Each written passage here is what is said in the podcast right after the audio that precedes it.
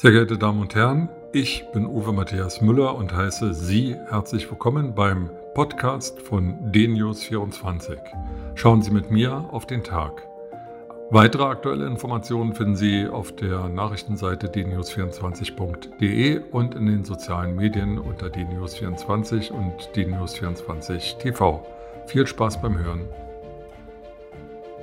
Seit in den USA der US-Amerikaner George Floyd von einem Polizisten zu Tode gebracht wurde, brennt auch in Deutschland die Luft. Schaut man in die Medien, beobachtet man die Demonstrationen, die am Wochenende stattgefunden haben, könnte man den Eindruck gewinnen, Deutschland sei ein zutiefst rassistisches Land und hätte dort ein Riesenproblem. Dies unterfüttert nun äh, der kommissarische Leiter der in Berlin ansässigen Antidiskriminierungsstelle des Bundes, Franke, der äh, in verschiedenen Interviews den noch nicht veröffentlichten Jahresbericht 2019 der Antidiskriminierungsstelle des Bundes äh, kommentiert. In diesem Bericht werden mehr als 3000 Fälle aufgelistet, in denen sich Menschen rassistisch diskriminiert fühlten. Klar, über 3000 Fälle sind über 3000 Fälle zu viel, aber nicht jeder, der sich rassistisch benachteiligt fühlt, ist auch tatsächlich und objektiv rassistisch benachteiligt. Ich kann mir gut vorstellen und akzeptiere auch, dass es viele Menschen gibt, die mit Bürgern anderer Herkunft äh, nicht gut zurechtkommen und mit ihnen Probleme haben aufgrund unterschiedlicher Voraussetzungen. Das ist allerdings in keinem Fall ein Grund, äh, jemanden nicht nur zu benachteiligen, sondern vielleicht auch körperlich, körperlich oder seelisch zu verletzen.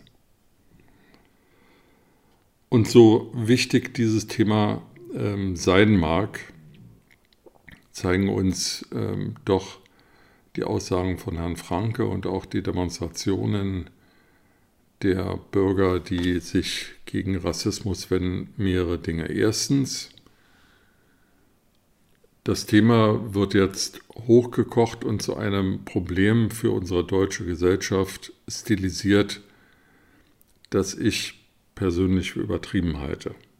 Zweitens, andere Diskriminierungstatbestände werden überhaupt nicht genannt und fallen hinten runter. Wenn Sie sich auf der Homepage der Antidiskriminierungsstelle äh, den Punkt Veröffentlichungen, Publikationen anschauen, dann sehen Sie seitenlang Publikationen zu Rassismus und sexueller Belästigung. Erst irgendwo auf der dritten oder vierten Seite kommt dann etwas zu Diskriminierung aus Altersgründen. Dabei ist doch auch dies ein wichtiges Thema. Werden Menschen aufgrund ihres Alters im Beruf diskriminiert? Werden sie bei der Wohnungssuche diskriminiert? Werden sie in der Berufsausübung diskriminiert? Diese Fragen standen schon mal auf der Tagesordnung und angesichts einer Altersgruppe der über 50-Jährigen, die stetig wächst und in den nächsten Jahren noch besonders stark ansteigen wird, ist das doch ein tatsächliches Problem. Ich will mich aber auch noch einmal zu den Demonstrationen äußern, die am Wochenende stattfanden und sich gegen Rassismus wendeten. Das Ziel, gegen Rassismus aufzustehen, ist gut.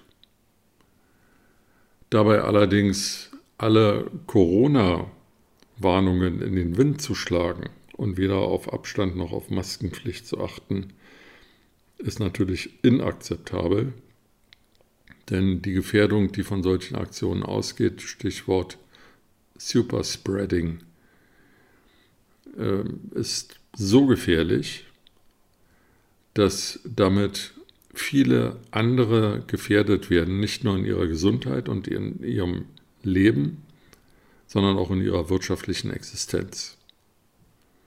Welche Gedankenlosigkeit und welche moralische Überlegenheitsgefühle diese Menschen bewegen, sich derartig leichtfertig zu verhalten, bleibt mir unergründlich. Noch unergründlicher ist es, wenn diese Demonstrationen selbst in Gewalt umschlagen. Ich will hier gar nicht die Geschehnisse in Berlin-Neukölln ähm, zu sehr thematisieren. Dort hat ein linker Mob stundenlang ähm, Straßenterror ausgeübt, Leute bedroht, Schaufensterscheiben eingeschlagen, Autos zerstört. Alles unter der Überschrift gegen Rassismus in den USA und in Deutschland. Nein, auf dem Alexanderplatz ähm, kam es zu Pöbeleien gegen die Polizei, es flogen Steine und Flaschen, es kam zu Rangeleien. Warum ist es nicht möglich, gegen Rassismus friedlich zu demonstrieren und seine Meinung in einer Art und Weise kundzutun, die andere nicht auch schon wieder verletzt und beeinträchtigt? Die moralische Keule, die hier geschwungen wird, richtet sich gegen die selbst die, die Grenzen der Demokratie und des gesellschaftlichen Miteinanders überschreiten und sprengen.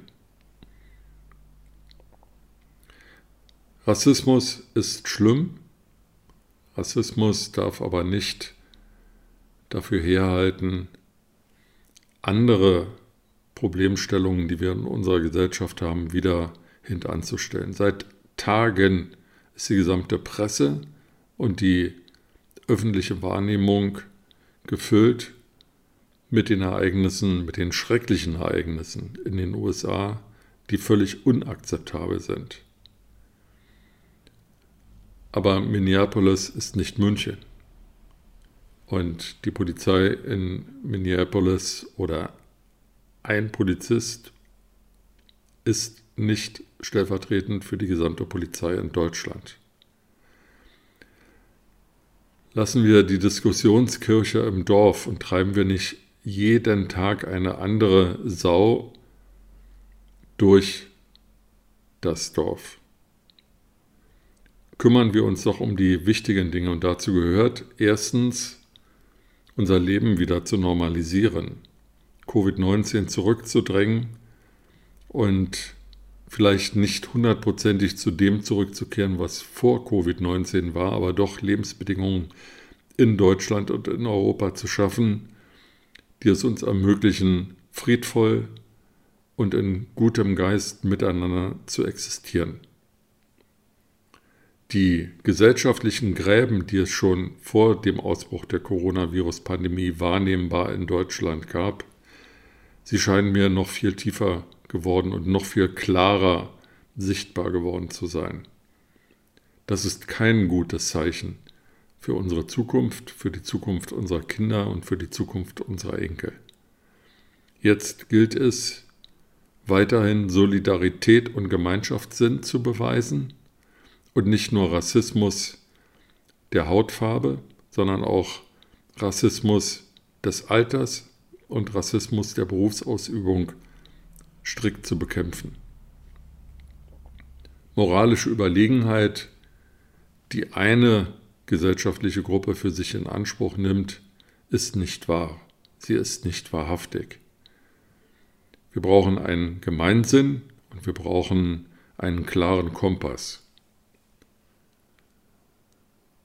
Es ist sicherlich in diesem Sinne ein großer Mangel, dass die Bundeskanzlerin Angela Merkel nicht dazu in der Lage ist, diesen Kompass der Bevölkerung zu geben. Leider ist auch der derzeitige Bundespräsident Frank-Walter Steinmeier ganz offensichtlich nicht die moralische Instanz, die ein Präsident Gauck oder ein Präsident Heinemann waren. Also müssen wir selbst diesen moralischen Kompass finden und müssen ihn neu ausrichten. Das sollte uns eigentlich gelingen. Wir schaffen das. Mit diesen Gedanken in den Tag wünsche ich Ihnen eine gute Zeit und freue mich, wenn wir uns bald wiederhören.